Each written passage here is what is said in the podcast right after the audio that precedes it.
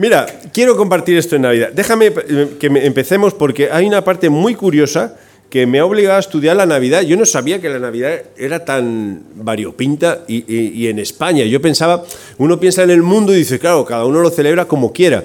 Pero es que en España eh, tenemos eh, personajes navideños por todos sitios. Yo no sabía, y algunos los he visto en la televisión, en alguna película, pero yo no digo, ah, esto se lo han inventado. No, no, que son, son personajes que son de verdad. Este es el mensaje que me gustaría que tuviésemos en nuestra mente. Mira, feliz Navidad, que no nos cieguen los decorados. Pero no quiere decir que quite los decorados. Yo, a mí me gustan las luces. ¿Y pasa algo por tener luces? No, está, es muy bonito.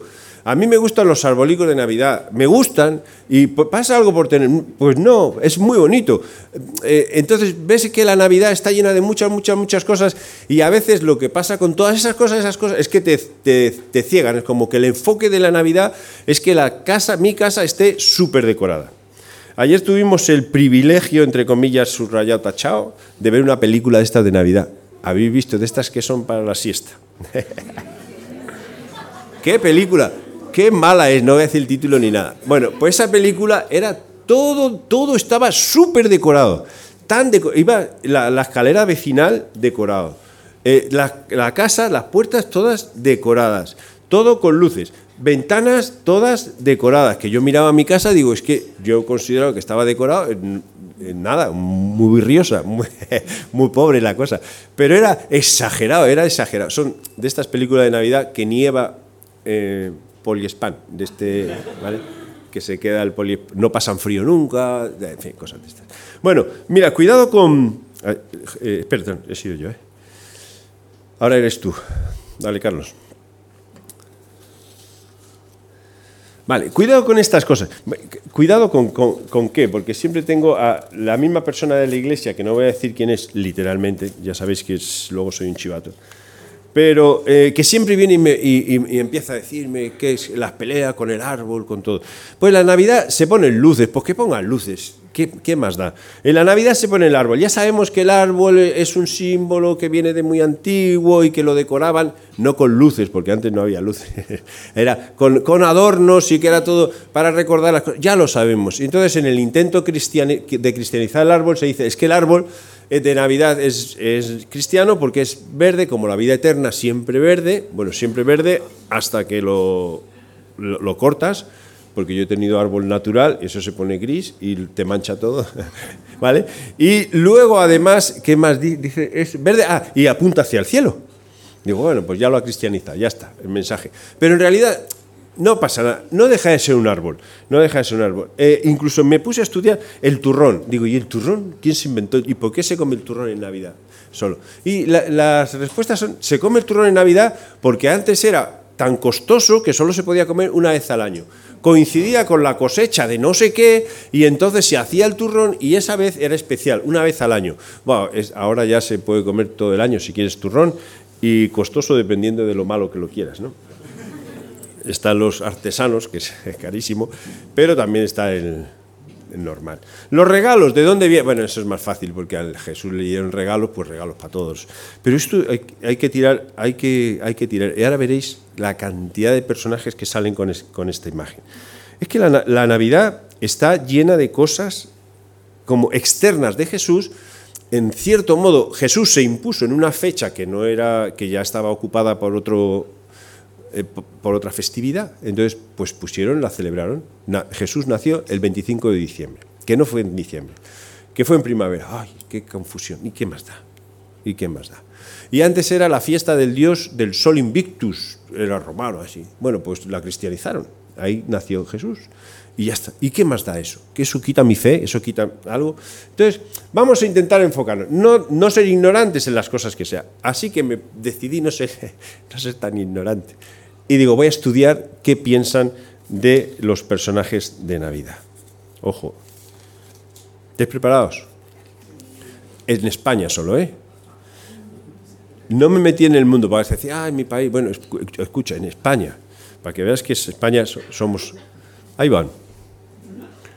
Digo, esto parece un cómic, pero un cómic de estos malos, ¿no? Y luego tú empiezas a estudiarlo y, empiezas. Eh, aquí tenemos personajes de, todo tipo, de todos. eh, está este que es el anguleiro, el anguleru, el anguleru, que es, ¿qué hace el anguleru? Pesca angulas. Ah, pesca angulas. Y entonces, ¿de dónde es el anguleru? Bueno, pues ya sabes, más o menos por el norte. ¿Y qué hace con lo que, con cuando pesca las angulas? Yo pensaba, por pues las reparte. No, no, las vende. ¿Y con, y con el dinero que saca, qué hace? Da regalos a los niños. Anda, mira, está ahí. Entonces, digo, yo no sabía que existía. De todos estos, también está esta, que es una mujer, que esta se llama la chicharrona. Y tiene como una especie, ¿ves? Que tiene como unos chorizos aquí. Bueno, pues eso es el decorado. A mí esto me parece muy interesante, popularmente, pues muy interesante. Pues sería una región donde harían muchos chorizos y entonces lo llamamos la chicharrona. Eh, tenemos otros, es que no quiero, el al, eh, palpador, este, que este iba y entonces, eh, si me equivoco, no, no importa, me he equivocado y está. Pero este me parece que iba por la noche a tocar la tripa de los niños, así, para ver si habían comido bien. ¿Vale? Digo, ah, mira, qué tierno. Bueno, qué tierno porque no eres niño, pero si eres niño y viene uno a palparte por la noche, es un susto tremendo. Y aquí viene el que tenía que decir, que me han dicho, no lo digas, no, no lo digas, no lo digas. ¿Cómo no voy a hablar de este? Bien. Este es, eh, catalán y es el, tío, el, tío de Nadal. ¿eh? El tío de Nadal. Bueno, pues esto es un tronco. Y este tronco le tienes que dar de comer. Y entonces le das de comer y lo tienes que abrigar con una barretina ahí y con una mantica, ¿veis? Y estos palos no son casuales porque los niños que pasan van cantando y al tronco lo que hacen es darle palos. Palos. Si no dar los regalos. Cuanto más come, más regalos da. Y yo digo, ¿y cómo un tronco da los regalos? Pues lo que comes por dónde sale. Bueno, pues lo mismo le pasa al tronco. Y entonces el tronco va es que es la palabra echando, ¿vale? Echando regalos pequeños, porque los grandes vienen luego, va echando regalos pequeños, pero si no echa regalos, ¿qué hay que hacer con el tronco? Le das un palo. Y entonces digo, estos catalanes, estos... menos mal que, que, no soy tronco. Y entonces, yo veo todos estos personajes y, y que, bueno, pues al fin y al cabo, no dejan de ser cosas que, lo pueden hacer y si ves a alguien que lo hace, ¡ah, qué escándalo! Que ningún escándalo. Es casi casi es más, más de broma que de, que de otra cosa. Mire, que todos estos detalles no nos, quiten, no nos quiten en realidad el enfoque de lo que nosotros creemos y queremos reconocer en Navidad. Cuando tú miras eh, los evangelios, espera, ay. Cuando tú miras los evangelios, en realidad en, en la Biblia, del nacimiento de Jesús no se habla tanto. Yo no sé por qué no se habla tanto. se menciona, pero solo hay dos evangelios que realmente mencionan de, acerca de la infancia de Jesús. Uno es Mateo y otro es Lucas. ¿Y por qué Marcos no escribió nada de la infancia de Jesús? Primero, porque Marcos tenía otro propósito a la hora de hablarnos de Jesús, él quería contarnos otras cosas acerca de Jesús. Y Juan, porque lo mismo, quería contarnos otras cosas. Pero Lucas, que es el que hace la historia más historia de Jesús, habla y no habla tanto, tanto, tanto de, la infancia de, Jesús, hasta el punto que tú podrías coger tu Biblia en los Evangelios y, y subrayar, pues, o marcar, esto habla de Jesús, de la infancia de Jesús, esto habla de la infancia de Jesús, Mateo no habla nada más. Lucas, cuatro pegatinas, no habla nada más. Y entonces esto hizo que luego a lo largo de la historia de la Iglesia surgiesen otros evangelios, no escritos, el de Tomás es uno de los más conocidos, pero no escritos directamente por él, que eh, quisiesen cubrir este hueco, porque faltaba un hueco, ¿un hueco de qué? Digo yo, un hueco, pues un hueco de curiosidad, de saber, porque ¿qué, qué hizo Jesús cuando era pequeño? Qué chupete usaba, yo qué sé, que te pregunto, eh, cómo jugaba, con quién jugaba, cómo eran sus amigos, qué notas sacaba Jesús, yo no sé, eh, o, qué cosas. Solo sabemos un versículo que dice que crecía y se fortalecía en sabiduría. Entonces Jesús, como persona, como hombre, como ser humano, em, creció como cualquier otro niño. Entonces no es la parte más importante de, de estos detalles que a lo mejor nos llamarían la atención. Cuando miras los evangelios, estas son las cosas que sabemos. Estas son las cosas que sabemos. Esto creo que lo tienes en la hoja de estudio, no tienes que preocuparte de tomar nota o quedarte así. Vemos que Mateo eh, nos relata el nacimiento de Jesús en el primer capítulo. En el segundo nos habla de la visita de los sabios. todo esto no es cronológico, ¿bien? Ahora veréis. En, en el segundo capítulo huye a Egipto y en el segundo capítulo habla de la matanza de los niños. déjame decir detalles, solo para que te dé curiosidad leer la Biblia así con un poco más de detalle. Se intuye que la matanza de los niños ya Jesús era un poco mayor. Algunos hablan que tenía dos años, otros hablan que tenía menos años. Porque Herodes, cuando decidió matar a los niños, dijo, todos los niños de dos años para abajo, que los maten. Entonces, claro, uno dice, pues inmediatamente, Jesús tendría dos años. Es, no es tan probable, ¿vale? Es más probable que sea algo más pequeño, pero no recién nacido. En cuanto a la matanza, déjame decir algunas cosas, porque dice, ¿cuántos niños mataron? ¿Tú has pensado eso alguna vez? porque yo vi una matanza, ver los cuadros, una matanza grandísima y todo. Más o menos eh, la cantidad de gente que había en, en la población eran 3.000 personas, ¿vale? De 3.000, esto, que gente que ha estudiado todo, eh, que le ha dado vueltas a todo. De estos 3.000, vamos a poner que tuviesen hijos, no, no los 3.000, que hubiese como 40 niños. Pero como la mortandad infantil era muy alta porque no había la sanidad, entonces vamos a poner que había 30, 20 niños. Entonces cuando Herodes mató a los niños, mató solo 20 niños. Ah, solo 20 niños. Caramba, 20 niños, aunque sea uno solo. Bien. Entonces, esto ¿qué, me ayuda? Pues que a lo mejor hoy en día hay guerras que vemos en la televisión que mueren en un día un montón de niños, pero aquí vemos que la población era mucho más pequeña. Esta matanza era más pequeña, pero fue real. No vamos a encontrar eh, libros de historia que hablen de la matanza, porque era, era todo como muy pequeñico, era muy reducido, donde, donde nació. ¿vale? Lucas, Aquí Lucas eh, se intuye que Lucas habló con María. Y, entonces María le contó más cosas. Y Lucas en el primer capítulo eh, habla sobre cómo fue el anuncio del nacimiento de Jesús. ¿Quién podía contar eso sino María? Porque ¿quién estaba? María y el ángel. y no había nadie más ahí no estaba Lucas debajo de la mesa anotando las cosas. Entonces se intuye que Lucas habló con María y María le contó, que se confirmó luego todo a través de Elizabeth o Isabel, eh, porque cuando la visita, pues ven que lo que hay en, dentro de ella no son niños normales y corrientes en el sentido de que tienen un propósito muy definido. Aquí tenemos en el primer capítulo. En el segundo nace Jesús. Y en el segundo vienen los pastores. Y en el segundo viene la presentación del templo. Vale, la presentación del templo, después de la presentación del templo, es cuando vienen los sabios. ¿Habéis visto el salto? Bueno, y después de la visita de los sabios, viene la matanza de los niños. No, huye, huye Egipto, perdón. Y luego la matanza de los niños. Entonces, cuando lees un evangelio, lees trozos, cuando intentas combinar todo, tienes que meter las cosas en, eh, así como cronológicamente, un un poco, según las, cosas que hayan ocurrido. ¿Por qué es importante esto? Bueno, para mí es importante porque si celebramos que Jesús nació, conocer los eventos que ocurrieron cuando Jesús nació es importante. Y porque dentro de, estos, eh, de estas cosas que nos narra la Biblia, em, hay palabras y cosas claves que nos pueden ayudar a nosotros a despertar un poquito. Despierta, Jesús ha nacido. Ah, ya lo sé, todos los años, todos los años ha nacido. No, no, Jesús ha nacido. ¿Y qué significa esto? Lo mismo que significó para las personas. Por eso veo títulos que hablan acerca de Jesús en estos dos evangelios donde aparece. Títulos a los que se refieren acerca de Jesús. Y el primer título que me llama la atención es Rey de los Judíos. ¿A quién se lo dijeron? Al rey. Al que se creía rey. Entonces van al rey y le dice, oye, que ha nacido el rey. Y el rey dice, sí, soy yo el rey. No, el rey de los judíos, el de verdad. ¿Y yo qué soy? El de mentira. ¿Entiendes? Jesús es el rey. Entonces, me quiero parar aquí un, segundo, porque ha nacido el rey de los judíos. Quita esto, porque el pueblo de Israel se amplió mucho más, hoy somos el pueblo de Dios, ¿vale? Ha nacido el rey del pueblo de Dios. Déjame decirlo así para que nosotros entendamos. Ha nacido nuestro rey, nuestro rey. Hoy ha nacido Jesús, nuestro rey. ¿Es tu rey?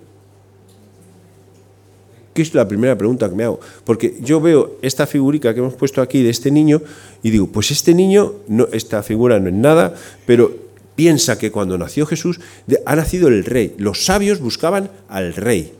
Encontraron a un niño y los sabios se echaron para atrás y dijeron, vaya, vaya rey. No, no. Cuando lo vieron, se llenaron de alegría, que veremos ahora mismo. Se llenaron de alegría. Ah, hemos encontrado al rey. Pero es un niño, es Jesús. ¿Es Jesús tu rey? No sé, vamos a intentar eh, ser muy básicos en cuanto a lo que es. El rey es el que reina, ¿bien? El que reina en nuestras vidas. Es como cuando dices, ¿dónde está el reino de Dios? El reino de Dios. ¿Qué es el reino de Dios? Bueno, el reino de Dios es eh, todo lugar donde dejamos que Dios sea rey. Ya está, así de claro. Si dejamos que aquí Dios sea rey, esto es el reino de Dios. Si dejas que en tu vida Dios sea el rey, esto es el reino de Dios. Si dejamos que en el mundo o el mundo dejase que Dios fuese el rey, eso es el reino de Dios, donde Dios reina. Ahí eso es el reino de Dios. Título, rey. A mí me parece un título muy grande para un niño pequeño. Pero Jesús, porque dice que salvará, título, Salvador, que se confirma en Mateo y en Lucas, Salvador y salvará a su pueblo de sus pecados. Mira que tiene que, salir esta palabra, pequeña, esta palabra aquí. Y Jesús salvará, esto rescatará. Alguien me preguntó una vez que de qué nos salva Jesús.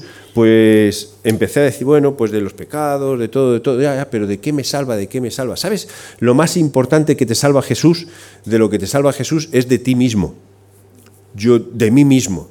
Y ahora que estoy leyendo los profetas, que con Isaías digo, oh, que Isaías siempre regañando, o Isaías todo destruye, de Jeremías, de la marinera y, luego empiezas con Oseas, y empiezas, empiezas. Lo que están diciendo todo el rato es dejar de ser soberbios al pueblo de Israel. Dejad de ser soberbios, dejad de pensar que vosotros tenéis la respuesta de todo, dejad de pensar que tenéis el control de todo, dejad de pensar que hacéis todo bien, escucha lo que Dios te está diciendo, porque Dios te está amando, Dios te ama, Dios te ha elegido, Dios te ha escogido, eres su pueblo. Entonces, ¿de qué me salva Jesús?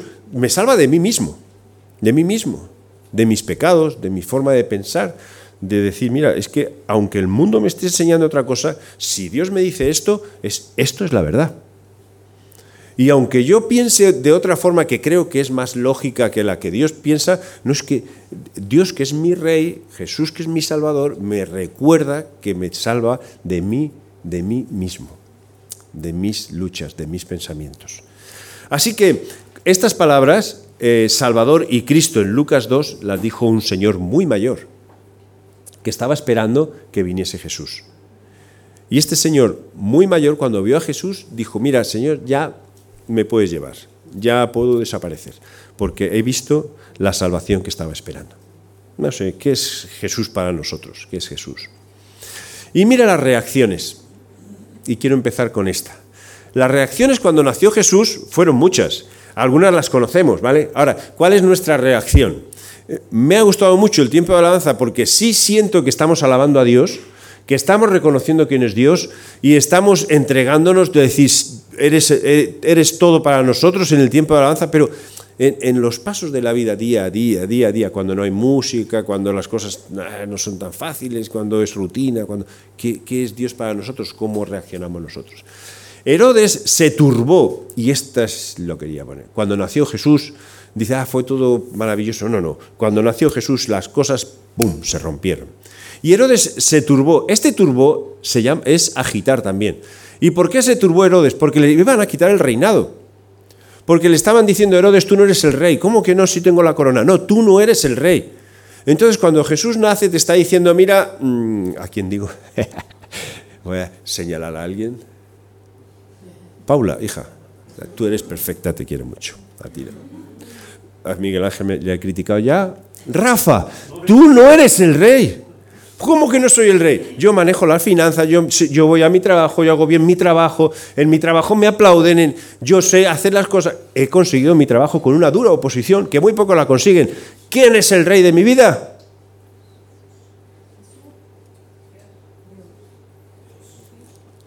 Rafa, tío. ¡Ah! ¡Qué presión! Bueno, ¿quieres? Pero veis la forma de pensar. Entonces, cuando Herodes nació Jesús, dice, yo estoy aquí, Herodes bien plantado, yo mando, yo gobierno, yo dirijo, yo hago lo que yo quiero, yo soy el máximo, máxima autoridad. Y vienen tres, no, algunos sabios de Oriente a decirle que ha nacido el rey de Israel. Uh, Herodes se agitó.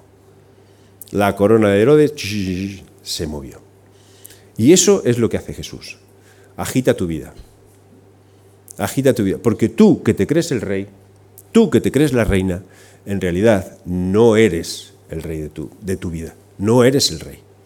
¿Quién es el rey? Esa sería la clave.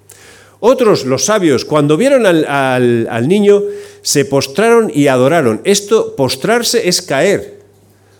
Era un niño, ¿eh? No era un rey con corona como Herodes. No, no, un niño y estaba en, casa con un padre, con una madre. Pues yo supongo que Jesús ya estaría, a José, perdón, estaría ya con algo de carpintería, yo qué sé, las cosas normales que uno hace en casa. Entonces se postraron y adoraron, y adorar, esta palabra se puede traducir también como abanicar. Y ah, ¿y para qué dices? Porque me vino a la mente los cuadros de estos señorones que están así sentados y hay dos o tres abanicándoles como diciendo es que tú mereces que, yo te abanique, porque tú eres mi Señor, porque tú te mereces todo mi esfuerzo, todo mi esfuerzo. Entonces, ¿cómo cuidarle? ¿Cómo cuidarle?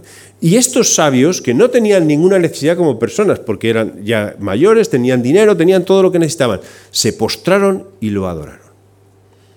¿Y nosotros? ¿Qué, qué hacemos en la vida con Jesús? La forma de postrarnos y adorarnos no es solo venir a la iglesia, levantar manos y cantar, estamos hablando del día a día, del día a día. Todos se maravillaron, y aquí hablan de José y de María, todos se maravillaron de lo que los pastores estaban diciendo. Mm, todos se maravillaron. Cuando dice todos, yo me pregunto si habría más gente. Pues estaban los pastores, José, María. ¿Es posible que hubiese más gente? Es que yo pienso en un parto. Un, parto es un parto. Un parto no. Yo veo a José ayudando solo a María. ¿Habría alguien más ayudando a María? Digo, esto es pensamiento que puedes echar fuera. Pero todos se sorprendieron de lo que estaban diciendo. ¿Por qué? Porque lo que veían era un niño. Ocurrió un milagro. Se sorprendieron. Y después de dejar a su siervo partir en paz, ah, esto es Simeón, dice, puedes dejar a tu siervo partir en paz porque han visto mis ojos tu salvación.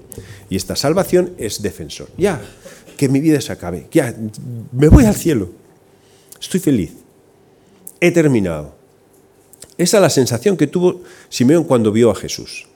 Estoy en paz, estoy tranquilo, ya he cumplido con todo lo que Dios quería para mí.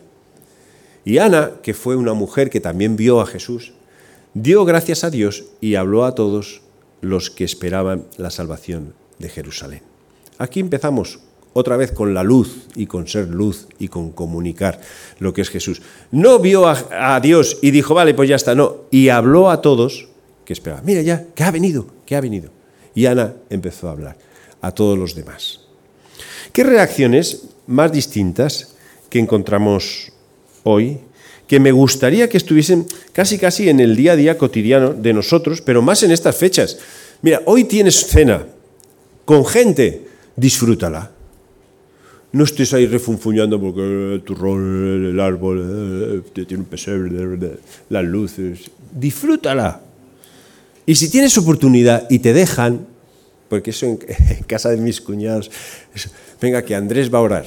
Y ahí cada uno cree lo que sea. Incluso eh, mi cuñada tiene un, cuadro de Buda, pero no lo tiene porque adore a Buda ni nada, sino porque le gusta. Yo, él lo vio en el, yo que sé dónde y lo puso, ya está, y qué más Entonces, ah, venga, que Andrés va a orar por todo. Y mientras, digo, Dios mío, venga, oro. Y mientras ora, uno está comiendo la gamba, el otro está hablando con el otro. Digo, ah, señor, estos señores, una semillita plantada, algo llegará. Pero disfruta de todo, no pelees, no, no es tiempo de pelea, es tiempo de ser luz. Ana habló a todos, a los que quisiesen y a los que no quisiesen. Nosotros también queremos hablar a todos, pero no porque seamos pesados, sino porque creemos que Jesús vino a quitar nuestros pecados. Y Jesús vino a decirnos que tú no eres el rey de tu vida, que el rey de tu vida es alguien o puede ser alguien que vale mucho más que tú, que sabe mucho más que tú y que te puede ayudar mucho más de lo que tú piensas. Así que, mira, feliz Navidad. Y espera, no estoy terminando porque vamos a tener tiempo de Santa Cena, que es para mí importante. ¿Vale? Feliz Navidad. Rompe contigo, rompe contigo. Feliz Navidad. Adora realmente a Jesús. Y feliz Navidad. Alégrate. Eso es lo que veo en Navidad. Y nosotros, qué, forma de, amargarnos con cosas que son simplonas. Mira, nuestra vida es una vida limpia. Nuestra vida es una vida bien dirigida si estamos en manos de Dios.